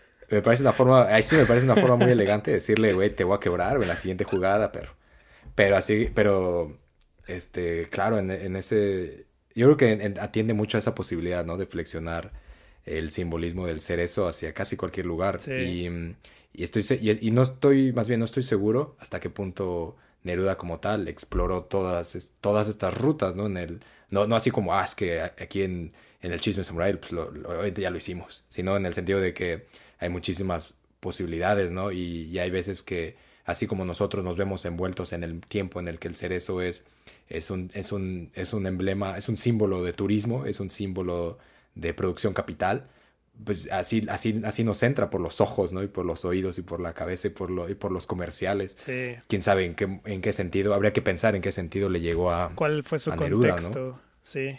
Exactamente. Y si lo, y si lo retó, o sea, y si lo, y si lo cuestionó, ¿no? Si dijo como un, senti- un, un segundo. Pero, de, pero ¿por qué, no? Y, y creo que esa, eso es lo que habría, habría que hacer, pero, pero así de bote pronto me parece, como que me parece una frase que le diría al sujeto que me voy a leñar en el partido. Como, "Güey, te voy a hacer lo que los, la primavera le hace a los cerezos. Hijo, hijo de tu maíz. Sí. Pero bueno, justamente, este, pensando en, en ese, en ese mundo extraordinario que, que venía, que venía a su, a su final, pues es, llega, mm, llega otra de las tantas, eh, uno de los, otros de los tantos elementos famosos dentro de la cosmovisión del cerezo, ¿no? Y son las geishas, pero también este mundo, digamos, el que en el mundo Edo se le llama el mundo flotante, pero que no necesariamente atiende solamente a, un, a una categoría, eh, digamos, artística, ¿no? A la expresión de, una, de un estilo de vida, sino también este, a, una, a, una, a posibilidades muy interesantes que surgen dentro de este mundo y que a veces esa expresión del mundo flotante no, no, no nos da la oportunidad de verdaderamente acceder a lo que sucedía como tal en el, en el mundo que intentaban retratar artistas y este, artistas hombres, mujeres, en grabados, sobre todo artistas, sobre todo hombres, ¿no? En estos famosos grabados. Una de esas posibilidades, por ejemplo, es la del chigo, que eran, chigo eran, eran unos muchachitos, muchachitos que se les, que se les reclutaba desde niños en los templos y que ya cuando tenían unos 15 años por ahí, a muchos de ellos se les, se, se los, no, no quiero decir que se les dejaba ir, sino que era como, bueno, ya terminó tu periodo de estar aquí en este, en este santuario o en este templo, pues, y entonces quizá hay que explorar otras posibilidades. Pero durante todo este tiempo, una, o sea, una de las razones por las que eran niños es porque en la, en, también en la cosmovisión que, que, se, que se sabe, por ejemplo, de antes del siglo XIV, era que, mm, que los niños como tal no eran considerados humanos, o sea, no, no tenían una sensación de humanidad. Esto no porque fueran monstruos o, o- bestias o así, sino que parecía que tenían una conexión este, astral que les daba cualidades no humanas, es decir, más allá de lo humano. Y de hecho, era muy interesante que dentro de las batallas militares, por ejemplo, eh, Yoshitsune o, el mismo Yoritomo eran personas, y, ya, y después, por ejemplo, Ashikaga Takauji lo hace, utilizaban niños como mensajeros, porque en general en la cosmovisión de la sociedad central, los niños no, no decían mentiras, o sea, los niños no podían, los niños eran, eran este, verdaderamente criaturas que esa condición extrahumana les daba una sinceridad única, ¿no? Y, y también la, les daban poderes más allá, ¿no? Y, y entonces eso los hacía espías muy buenos porque era como de, la gente les iba a creer lo que sea, ¿no? Claro.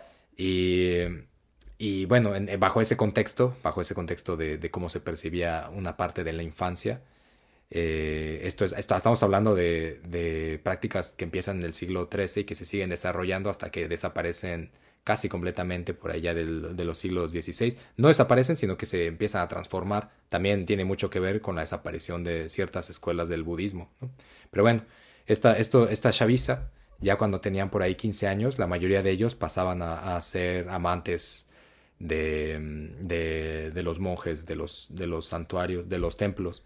Sin embargo, en ese proceso, pues, a- o sea, es decir, desde que eran este, infantes hasta que tenían 15, este, 16 años, se les maquillaba como mujeres, aprendían expresiones artísticas designadas a los roles femeninos, se les enseñaba, por ejemplo, arreglos florales, la transcripción de textos, que los, la transcripción de textos ta- era una de las, la- de las tantas labores em, protagonizada por las mujeres, por ejemplo y, y- y se les educaba también para controlar sus, sus movimientos de acuerdo a una estética que se comprendía como parte de, de la feminidad, ¿no? Sí, por ahí también quizás aprendían, por ejemplo, a tocar el, el shamisen y todo eso. El chami también, también en, en- en general, el, sobre todo el shamisen, porque por ejemplo eh, también coincide, se va compaginando con otra de las tantas escuelas que es la de la biwa, ¿no?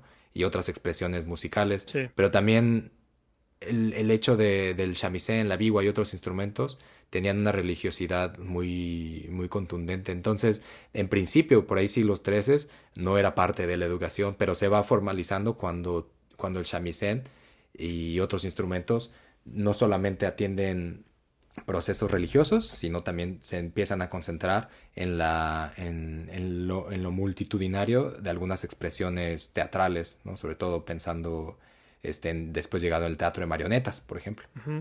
Em, pero, pero es parte, pero es parte justamente parte de esta, de esta, parte de esta, digamos, sensibilidad femenina que querían lograr, ¿no? Con, con, con los chigo. Ok.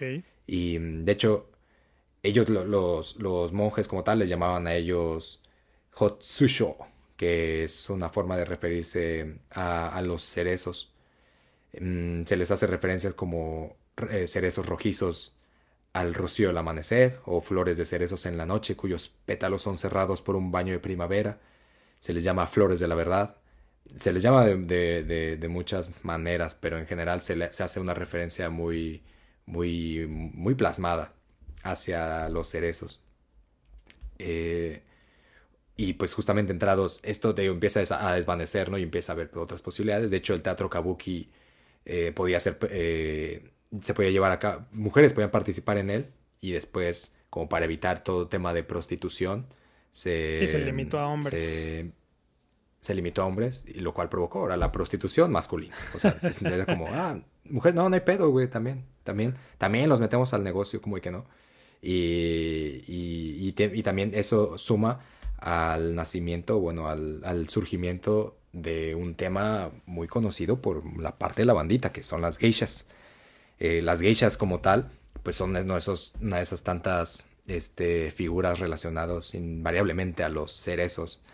Eh, la institución de las geishas se crea en, en, Osaka, aquí en, aquí en la cuadra, aquí en este vecindario, en, 1800, en 1585. Eso es, eso es bueno tenerlo en mente, porque surge con el propósito de legalizar la prostitución, justamente pensando en que este mundo de lo chigo y, y otras tantas partes, o sea, y otras tantas estructuras de la sociedad cambian, empiezan a cambiar bruscamente. El objetivo primordial de, de, legalizar la prostitución en Kioto y en Osaka, sobre todo, este, ya más tarde en, en Edo, era de Hideyoshi de mantener a la bandita calmada. Era como de, güey, aquí en, en cualquier momento celebre esta la, la banda y pues no, ¿para qué quieres? Mejor vamos a crear estos cuarteles, estas famosas, estas famosas casas de té y que ahí la bandilla pues se entretenga, ¿no? Y haga, y haga de, y aproveche su tiempo, no en pensar en la guerra, sino en otras formas de entretenimiento. La, lo interesante, bueno, eso, eso ya de a mí de me parece muy, muy interesante, pero una de estas tantas posibilidades del dentro del mundo de, las geisha eran las maiko, por ejemplo, quienes estaban representadas como la antítesis de la reproducción. Es decir, habrá, seguramente llegará ese shisme samurai en, el que nos enfocaremos solo al, a este mundo de las geishas, pero en general, cuando, cuando se reinterpreta el mundo de las geishas, se deja, a veces, si nos quedamos por decirlo de una forma muy burda, solamente con Memorias de una Geisha, pues es como, no mames, güey, que es una historia muy bonita. Pero, pero el mundo de las geishas, pues es un mundo profundo, con un montón de perspectiva y un montón de, de contrastes, ¿no? Y complejidades. Y, normalmente las interpretaciones del mundo de, de geishas que vemos en, en, las artes escénicas dejan fuera este, esta idea de, de, antítesis de la reproducción, ¿no? Porque también deja fuera a hombres que tomaban roles de geisha, es decir, como estos chigo, que después de, del desvanecimiento de esta institución, digámoslo así, de ese rol, también formaron parte de un universo de geishas que eran hombres, hombres pretendiendo ser mujeres. Eh, deja también fuera a una parte importante de, de geishas que entra dentro de este negocio como parte de una red de prostitución, mujeres que eran vendidas desde su por sus familias, sobre todo eh, pensando en, en, en, los tiempos en los que las cosas, digamos, digámoslo así burdamente, estaban difíciles para la bandilla. Era como, güey, pues tengo una hija de 14 años, la vendo y ya está. ¿no? Y, no, y, no, y no estoy hablando de, del siglo XVI, estamos hablando del siglo XX, por ejemplo. Sí, sí, sí. Y eso, y eso y eso es, es algo que a veces las interpretaciones del mundo de las geishas dejan de fuera. Pero en general, a la hora que se, que se juntan, que se mezclan el, el mundo de los cerezos con el mundo de las geishas, una de las tantas interpretaciones que está ahí metida, que se nos, que se nos presenta y a veces no lo percibimos como tal, es esa, es la antítesis de la reproducción y sobre todo la idea de que, ese, de que esa vida a veces dura quizá de la noche al amanecer, ¿no? Y eso sí que es efímero. Y entonces eso sí que puede ser representado con los cerezos que vuelan, por ejemplo. De ahí que, de ahí que a veces nos, nos, nos metan ¿no? en el anime o en, en, en, otros lugares estas escenas de pétalos volando, ¿no? En el teatro era común estas eh, escenas donde un romance iba, por ejemplo, a, a terminar o una tragedia iba a suceder, era como se rompía una rama del cerezo, ¿no? Con cerezos florecientes se rompía la rama. Si algo, si algo no necesariamente así de trágico iba a suceder, pero algo breve quería eh, explicarse, algo que no podía durar necesariamente, volaban los pétalos, ¿no? Así por el escenario. Y a veces cuando no se tenía la posibilidad de que volaran los pétalos, las geishas utilizaban sombrillas dentro de, de la plataforma para poder, como para representar esta idea de que de que es como, güey, chava, eh, chaviza, imagínense cerezos volando en el escenario. No hay varo para, para aventarlos, pero imagínenselos, ¿no? Y, y bueno, ese esplendor, o sea, digamos que todo este, toda esta, la creación de todo este mundo está reforzado, por lo que decíamos hace ratito, pues por una cantidad impresionante de, de, de, de grabados, ¿no? Pero el mundo de las geishas como tal, pues es algo más profundo que debe ser, debe ser visto no solamente a través de los ojos del famosísimo Kiyoe o el mundo flotante, sino que debe ser este, verdaderamente explorado, ¿no? Y, y, mientras más lo exploremos, seguramente iremos encontrando otras tantas posibilidades del cerezo, que una es, eh, en ese sentido, la antítesis de la reproducción y la posibilidad de hacer de, del sexo o de la sexualidad eh, algo placentero y no, y no, y no necesariamente un acto relacionado a la reproducción o a la maternidad que, llegado el periodo Meiji se digamos que se voltea, es decir, como a la mujer antes de eso tenía la posibilidad de no necesariamente caer en esa dinámica, pero llegada la modernidad y esta, esta entrada, esta entrada forzada al mundo de Occidente, al mundo de lo moderno, al mundo de la, de la rápida industrialización, es como pues ya ahora, ahora sí necesitamos mano de obra, chavos. Entonces, vamos a tratar de limpiar esta, esta, esta imagen del cerezo como, como la antítesis de reproducción y vamos a mejor ponerla en la reproducción, ¿no? En el amor, digámoslo así, ¿no? En la, en la posibilidad de, de, de, de, un hombre y una mujer que se aman. Y empieza, y empieza a cambiar, empieza a cambiar. Y pues claro, para todo eso, una, digamos que el semillero de, todo, de, una cantidad impresionante de, de, simbologías del cerezo, pues fue el periodo Edo, el periodo antes del Meiji, ¿no? Ya lo hemos platicado y no lo vamos a, no le vamos a dedicar tampoco tiempo, tiempo ahora, que es la del Hogan Biki, que eso aparece en, muchos episodios antes, que es la de la idea del, del héroe joven que cae por la corrupción del mundo y que se le hace y se hace la similitud del cerezo que cae por la corrupción de la primavera, es decir, el viento de primavera es lo que tira la belleza de ese cerezo joven que, tenía todavía mucho tiempo para florecer, pero que gracias a la tormenta y a las condiciones primaverales debe caer desperdigado, ¿no?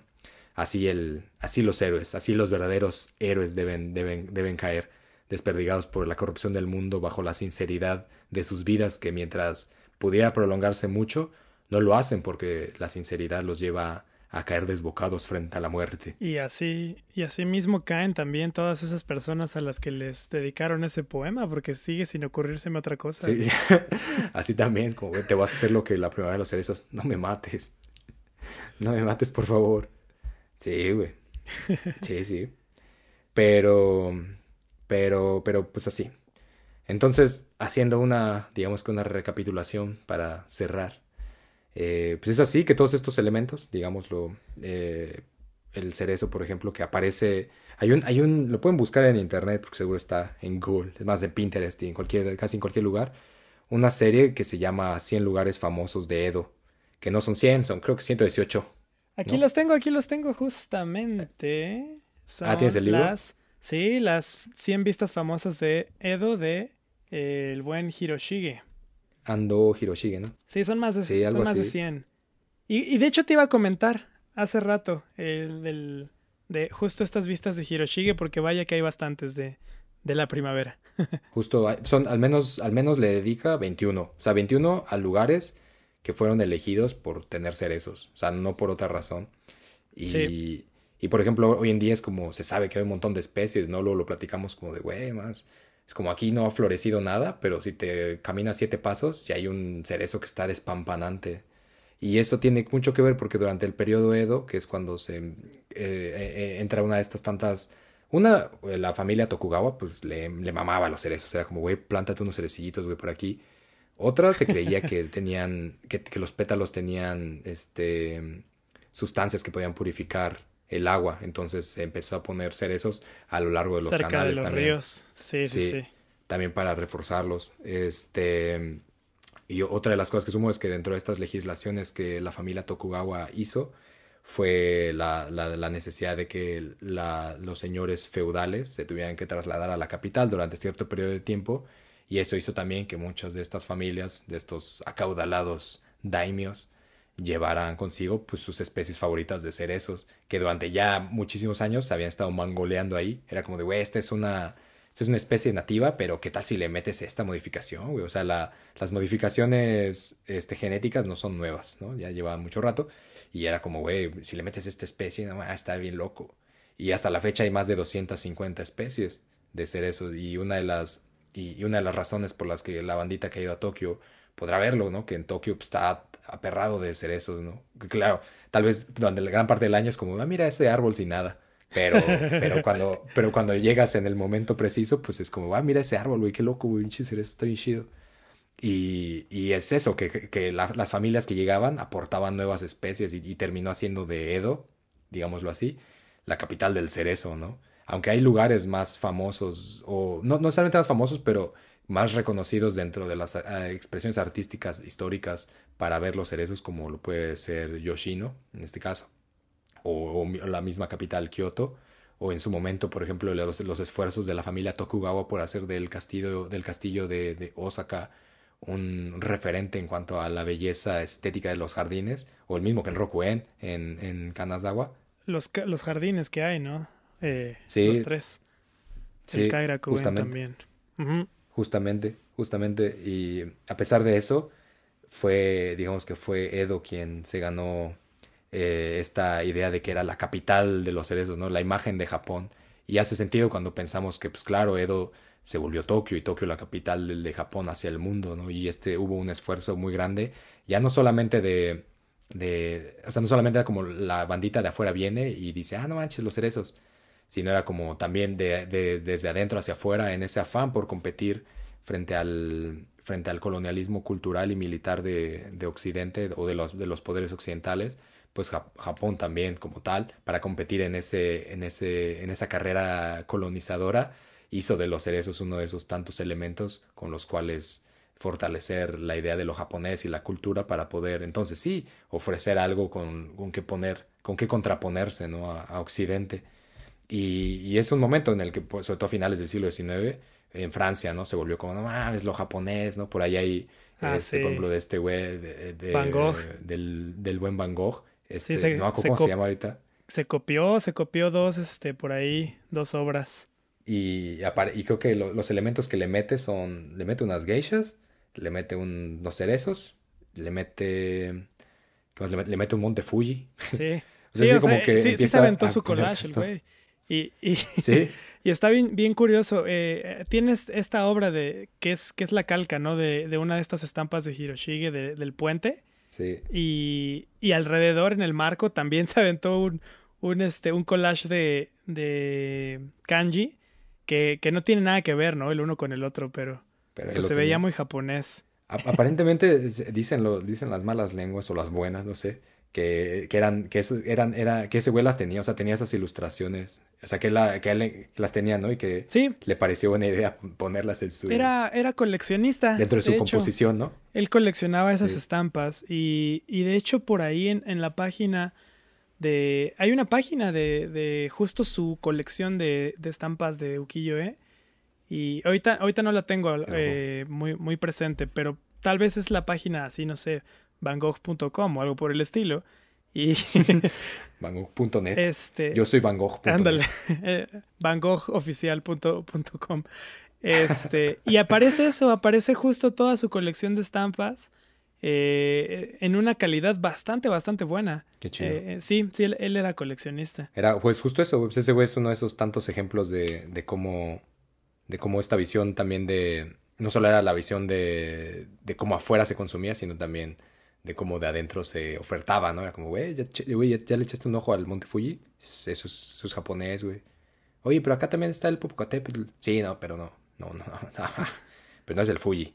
Y claro, ¿no? Y no, entonces empieza a ver esta construcción muy locochona y, y una de las, obviamente, cosas que iba a entrar en lo japonés, pues eran los, Los cerezos. Claro. Yo diría, diría, um, diría que es, que es la, la flor del cerezo y los cerezos en general, eh, como, como lo vimos, pues tienen muchos significados, ¿no? Que se entrelazan. Digamos, me gustaría um, tomar esas ideas del, del buen Nietzsche, ¿no? Como una cuerda suelta y tendida. Solo que en lugar de ser entre, entre la bestia y el superhombre, yo diría que tendida solamente. Tendida a enredarse sobre un precipicio de, de colonialismo quizá. Pero eso, no hay, yo creo que no, no solo hay, hay brevedad al predecir la muerte, sino que también en los cerezos hay vida, este, se renace, hay reproducción, hay relaciones, hay autoconciencia, e incluso, yo creo, diría, diría tal vez el buen Volpi, una especie de tratado sobre el yo. Eh, en el mundo premoderno, yo creo, pues, es el, el cerezo, esa, es esa posibilidad, ¿no? De, de autenticidad frente a, primero frente a China, y luego frente a los riesgos que, que, que traía consigo la, la modernidad y, y, y el colonialismo cultural. Pero, pero es justamente en ese mundo moderno que, que el cerezo, como los campos de arroz y, y todo lo que anuncia un retorno al pasado extra, extraviado, también creo que también da la oportunidad de que ya sea en la ficción o en la realidad, sobreponerse a lo mismo, a lo mismo a como a este mismo mundo, ¿no? A esta misma sensación de que el Japón como tal ya ha sido imbuido por, por la tecnología, por el urbanismo, por lo que tú quieras y mandes, ¿no? Y de repente ahí entonces en los cerezos una posibilidad de, de ya no oponerse al, a la otredad, que siempre que se presentó como una posibilidad muy, muy buena en la modernidad, sino también oponerse como una, un, espacio, una abstracción del caos que representa las sobre todo las grandes ciudades, ¿no? Y es como, bueno, vamos, echamos el hanami y bueno, mañana hay que trabajar, pero al menos hoy ya nos divertimos. Eh, yo creo que es eso, el cerezo es, es, un, es, un, símbolo de procesos, ¿no? Un símbolo de, de transición, de cambio, eh, un traslado en las, en las posibilidades que yo creo que retan, socavan, desestabilizan este mundo, a la vez que lo conforman y lo confirman como lo que es. No sé qué es, pero lo es. y eso, no sé. Yo veo, veo ahí el cerezo. Veo, o sea, y es eso, ¿no? Hay muchas posibilidades, pero creo que, pero creo que abarcando hasta aquí es una, es una gran chance, un gran avistamiento. Una, una forma diferente de hacer Hanami, ¿no? De verlo, de ver ahí los cerezos. Sí, y definitivamente por ahí se, se estaría encaminando esta ruta de ¿para cuándo el Hanami en México, no? ¿Para cuando para cuando el jacaranda? El jacaranda mi. Que pues nada más, sí. ¿no? También eh, seguro ya... Para, que no quede. Para que no quede ahí. Seguro ya han visto esa, esa historia rondando sus, sus muros de las redes sociales. Pero pues también hay una historia japonesa, ¿no? Hay, hay una conexión ahí entre la jacaranda y, y, el cerezo y la forma en la que lo hay, lo hay. la jacaranda llegó o se instaló eh, como, como este símbolo de la primavera en México. Entonces, eh, es interesante ahí. Eh, no sé si quieras comentar la historia, hacemos el resumen. No, yo creo que yo creo que yo no tengo una tarjeta de la florería. Ah, me sentiría me sentiría me sentiría como muy sagaz, como güey, no, yo no tengo no tengo esa tarjeta. Pero sí, justamente este eh, una de esas tantas yo creo yo creo que es una no sé si es una respuesta no, no, no, no, me, no diría natural pero sí es una respuesta casi que hasta um, inherente al sistema al sistema económico que tenemos no es decir ¿qué podemos poner frente a los cerezos? Y yo creo que una de las, de las tantas formas que, que, que lo podemos hacer en México es a través de las jacarandas, ¿no? En la sensación de que, de que aparentemente tienen también esta, esta posibilidad de florecer y desprenderse, ¿no? Como que nos dan la oportunidad, me da la sensación de sentir lo mismo, ¿no? Así como, ah, no, es que la jacaranda también, güey, es efímera, güey. Entonces, y, también tapiza el cielo, el, el como digamos que el cielo de, de, púrpura y luego el suelo. Y creo que, no, yo creo que la, la, bandita que está escuchando esto igual puede poner en los comentarios si en sus países, por ejemplo, hay como, este, flores, ¿no? Que se hayan, o árboles, pues, que den este tipo de flores, que se hayan, no sé si últimamente o que históricamente estén relacionados o puedan encontrar una relación así contra, con, con el cerezo. Se sabe y, y, uno de la, una de la bandita del pecho, en el buen Amadís, lo ha, lo ha dicho, ¿no? Como seguramente si se hiciera un rastreo en la, en la poesía náhuatl, habría, se encontrarían vínculos, ¿no? A, esta, a la percepción en las flores de, de la fugacidad de la vida, ¿no? Y también de la belleza y demás. Y, pero la jacaranda, pues claro, como mm, tiene esta oportunidad, ¿no? Es decir, y no es muy... Lo, lo interesante es que no es... No, no, no, podemos rastrear la jacaranda en el siglo VIII en México, ¿no? Sí, bueno, claro. no en México, sino en, lo, en, en, el territorio, en ese territorio, en, en cualquier territorio que hoy en día conforme México. Pero la historia en sí, yo creo que es muy... es refrescante y posiblemente es lo que decíamos hace rato, ¿no? Es como plantar un árbol hace 20 años era la mejor idea, pero la segunda mejor, el segundo mejor momento para hacerlo, pues es, es ahora, ¿no? 20 años después. Y, posiblemente hoy empiece, o sea, no es, que, no es que no lo haya, porque ya lo hay, ya hay trabajo artístico relacionado al, a las jacarandas, ¿no? Pero seguramente pues, tiene una, es una de tantas posibilidades, si no dentro de la expresión artística, sí dentro de la producción este, capital, de hacer algo, ¿no? Y de enlazarlo con, con algo que no puede ser sino mexicano. Pero, pero la historia de cómo llegó la jacaranda está chida, ¿no? Esa, esa, cuéntanosla, cuenta, cuéntanosla brevemente, dinos qué pedo ahí. Pues, pues no, no, no, tenemos aquí toda la, la, referencia bibliográfica, entonces lo vamos a contar así como, como un tío te cuenta la historia de sus viajes a los Estados Unidos. Eh... Estuvo loco, perro. No, Estuvo sí. loco, güey. Y ya. y ya, eso es todo. Pues, pues todo, todo, no todo parte, pero todo sí, sí gira un poco alrededor de, de, una, de un florista japonés, un jardinero japonés muy reconocido de nombre eh, Tatsugoro Matsumoto, que a la fecha todavía tiene por ahí una injerencia importante en, en el ámbito florístico eh, del país. Él, él se encarga de realizar bastantes arreglos eh, alrededor del mundo y, y, uno en particular en, en Washington, ¿no? Donde uh -huh. eh, parte de, de, todas estas relaciones Japón-mundo, pues empiezan a obsequiar árboles de cerezo a muchísimos lugares. Eh, uno de esos, de esos lugares es México. La relación México-Japón, pues ya tiene bastantes añitos por ahí. Ya tiene, ya tiene. Ya tiene. Ya, tiene, ya, ya, ya lo hemos platicado también por ahí en otros episodios. Sí. Y pues estaba evaluando al parecer esta posibilidad de, ok, eh, ¿por qué no empezar a plantar árboles de cerezo en, en México? Se consulta a, a este especialista, eh, Tatsugoro Matsumoto, y pues él, él sí dice, no, no, fíjense que va a estar medio pesado, no, ¿eh? Este, no sé si no, ya mano, se dieron. Estoy sudando. Sí, no sé si ya se dieron cuenta, pero su, estoy sudando y es diciembre. Su invierno dura dos días, este, entonces, pues no, no sé si es muy buena idea plantar. Y, sudas. Y sudas esos dos días. Sí. Este, no eran las condiciones adecuadas. No sé, no, no soy experto botánico, pero probablemente la, la altura también tenga mucho que ver. Eh, pensemos en, en algunas de las urbes y pensemos específicamente Ciudad de México se encuentra, vaya, demasiado elevada uh, con respecto al nivel del mar. No, no voy a inventar, no sé si eso tiene que ver con el crecimiento del cerezo, pero puede que lo tenga. Yo, yo creo, yo creo que no porque, o sea, también no soy experto botánico, no, no soy experto en nada, soy experto en comer pan, eso sí, Uf, tengo, soy certificado. Ya saca los Cameron pero, pan. ya, sa ya saquen los Pasco, los pan Pasco.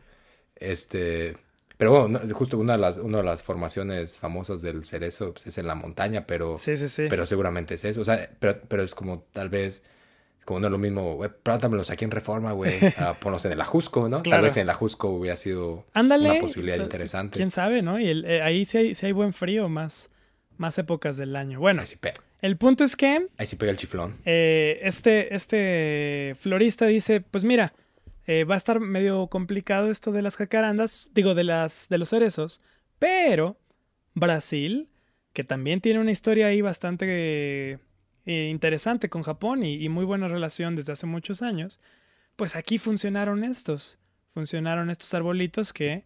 eh, Aquí pues prendieron.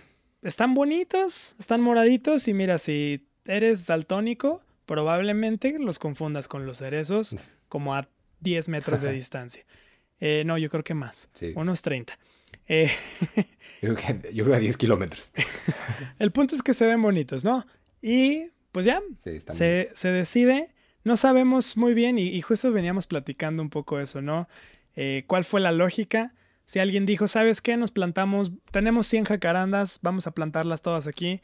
¿Sabes qué? Solo tenemos 100 jacarandas, vamos a distribuirlas. El punto es que ese es- eso coincide un poco con esta época de modernización de México, la co- construcción de parques, avenidas, eh, remodelación de, por ejemplo, Alameda eh, Central. Es la época de Porfirio Díaz, más o menos. Sí. Entonces, pues se dice, bueno, aprovechando que ya vamos a levantar esta tierrita, metemos las jacarandas, metemos todo lo francés y pues ya, a ver qué sale, ¿no? Y salió Ciudad de México. un poquito de todo A eso. ver qué se arma. A ver qué sale. Eh, por ahí, A ver qué sale. Ah, no, es un desmadre. por ahí hay varias historias de que, de que este mm, Tatsugoro Matsumoto justo era el encargado de, de los jardines de Porfirio Díaz. Y miles de historias más que, que habría que revisar, ¿no? Más a, a detalle. A la fecha todavía eh, pueden encontrar esta florería Matsumoto en varios puntos de la ciudad. Me parece que la matriz desde hace ya bastantes años está en la colonia Roma. Y justo eh, antes de este capítulo platicábamos eso porque eh, justo, justo, eh, y ya, ya estaba pensando que para esto mejor deberíamos de invitar a mi papá en vez de que yo esté contando siempre las En historias. vez de hablar de él. Sí, ya mejor que él venga y Va, va a llegar. Va, y digo, "Guau, mames, güey, siempre las cuentas bien mal, güey. Sí, Así exacto. me pasó. A ver. este, a ver. Pasa tu micrófono. A ver, sí, probando dos, tres. No, y que, que justo eh, hace muchos años, bueno, no tantos, no estoy tan viejo, hace algunos años, eh, cuando mi papá conoció a mi mamá, justo él venía regresando de Japón. Y yo creo que es clásico, o sea, vas a Japón y simplemente ya te, te, te muerde el bicho de Japón y no te lo sacas. Entonces, parece que mi papá andaba muy clavado con todo esto y acostumbraba regalarle a mi mamá justo estas, estas flores del buen Matsumoto. Que probablemente ahorita estaba leyendo, ya creo que van en la tercera generación de, de Matsumoto. Em, y pues bueno, se me hacía bastante interesante y, y justo por ahí salió una tarjetita, ¿no? De, de esta florería Matsumoto. Muy interesante.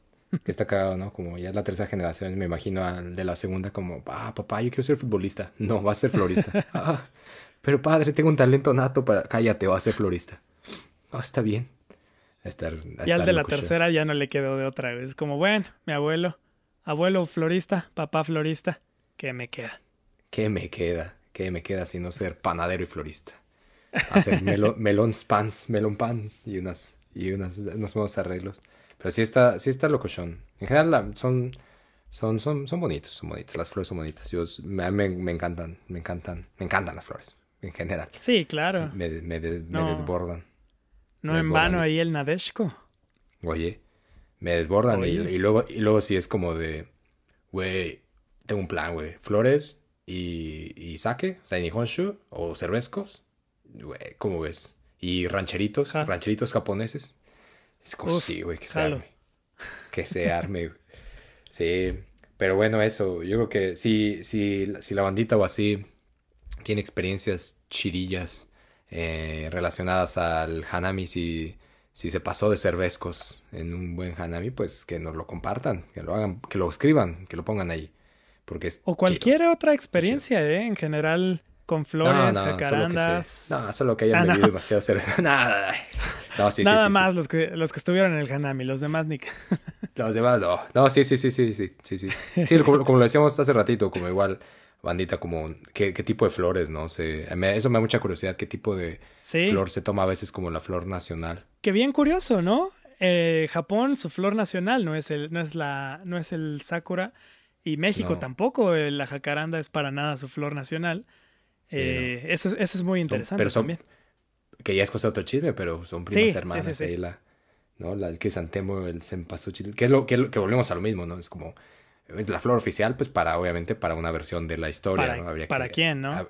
para quién y, y quién, quién, lo pone, quién la pone ahí, quién le da ese carácter de la oficial, pero, pero, pero al menos resulta interesante que para una parte de la, claro, de la, de la sociedad que existió en, en un momento determinado, esas, encontraron afinidad en esas flores, en conceptos a veces contradictorios o a veces muy similares, ¿no? Entonces, escriban, escriban ahí, comenten. Por porque Eso está muy chido. Sí, a mí, personalmente me, sí me interesa mucho saber. Está muy chido, muy chido.